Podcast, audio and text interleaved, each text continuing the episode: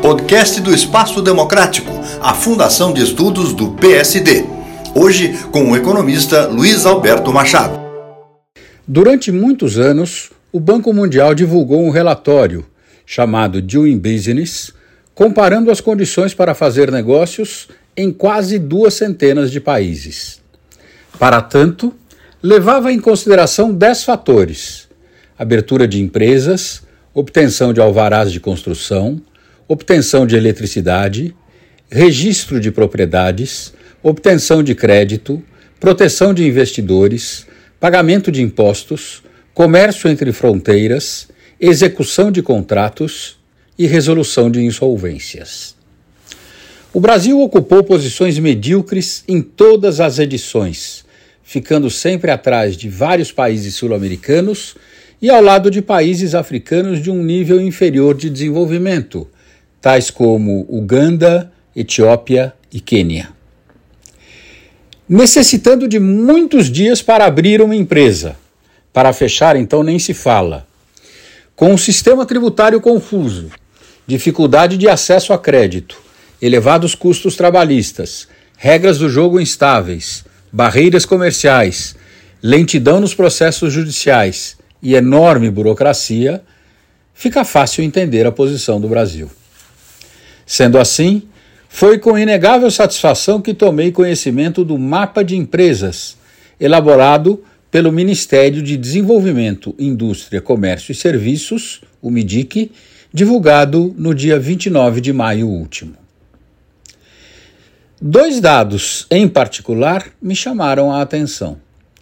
O primeiro diz respeito ao saldo positivo entre o número de empresas abertas e fechadas no primeiro quadrimestre, da ordem de 594.963, resultante da diferença entre 1.331.940 empresas abertas e 736.977 empresas fechadas no período.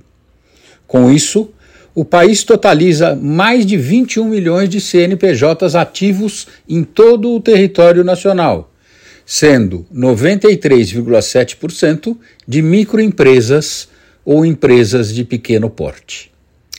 O segundo refere-se à sensível melhora no tempo gasto para abrir uma empresa, que foi, em média, de um dia e seis horas, o que significa uma redução de 10 horas sobre igual período do ano passado. Sergipe foi o estado mais rápido para registrar novas empresas, com sete horas em média. Já o maior tempo de abertura foi registrado em São Paulo, dois dias e duas horas. Os segmentos com maior número de CNPJs abertos foram os de comércio e serviços, com destaque para atividades de promoção de vendas, comércio varejista de artigos de vestuário e acessórios, preparação de documentos e serviços de apoio administrativo, cabeleireiros, manicure e obras de alvenaria.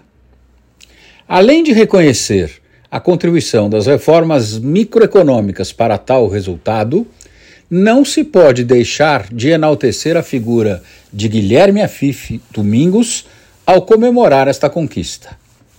Dedicando praticamente a vida toda à micro e pequena empresa, e lutando incansavelmente para eliminar a burocracia e reduzir os impostos incidentes sobre o setor, ele é, seguramente, um dos maiores responsáveis pelos avanços.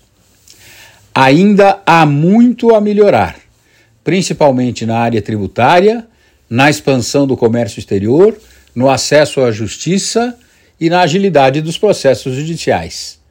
Mas um importante passo já foi dado. Luiz Alberto Machado para o Espaço Democrático do PSD.